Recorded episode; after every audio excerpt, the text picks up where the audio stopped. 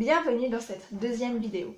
Alors je vais commencer par répondre à la question que je vous ai posée dans la vidéo précédente. La question était combien il faut de semaines pour que un mois s'écoule? Donc la réponse est exactement qu'il faut 4 semaines et 2 à 3 jours pour que cela corresponde à un mois. Donc il faut qu'une première semaine se passe, suivie d'une deuxième, d'une troisième, à chaque fois on va du lundi au dimanche, on recommence avec le lundi, et d'une quatrième, plus encore environ deux jours. Donc quand on a passé quatre semaines, il y a un mois qui s'est écoulé.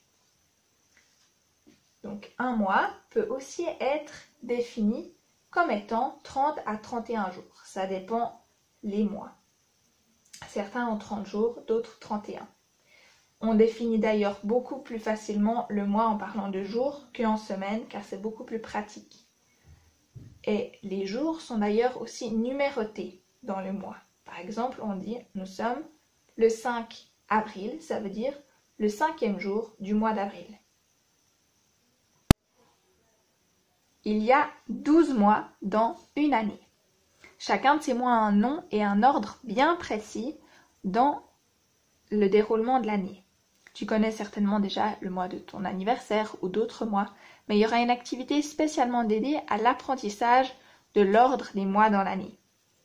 Je te l'ai dit quand même maintenant pour que tu te fasses un peu une idée et déjà un rappel.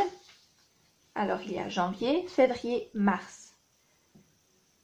Ensuite, avril, mai, juin, qui sont des mois du printemps.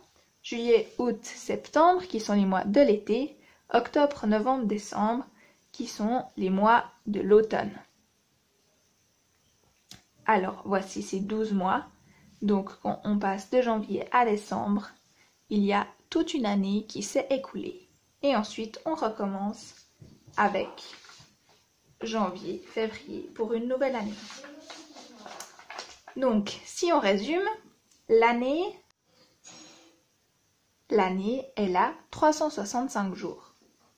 Et on l'a vu, avec les jours, on peut faire des groupes de 7. Donc, des groupes de 7 jours. 7 jours correspond à une semaine. Et il y a 52 groupes de 7 jours dans une année. On peut aussi faire des groupes de 31, de 30 à 31 jours. Et 31 à 31 jours correspond à un mois qui s'est écoulé. Et il y a 12 mois dans l'année, donc 12 groupes de 30 à 31 jours. Et on a vu les mois de l'année ont chacun un nom. L'année comporte aussi quatre saisons différentes, le printemps, l'été, l'automne et l'hiver. Alors ici on peut voir une vision plus globale de l'année. Vous voyez, il y a tous les mois d'une couleur différente et dans chaque mois, on voit le nombre de jours qu'il y a, qui sont numérotés de 1 à 31. Au mois de février, il n'y en a que 29 ou 28 selon les années. Et dans le mois d'avril, par exemple, il n'y en a que 30. Et on voit aussi dans ce calendrier les jours de la semaine, le lundi jusqu'au dimanche.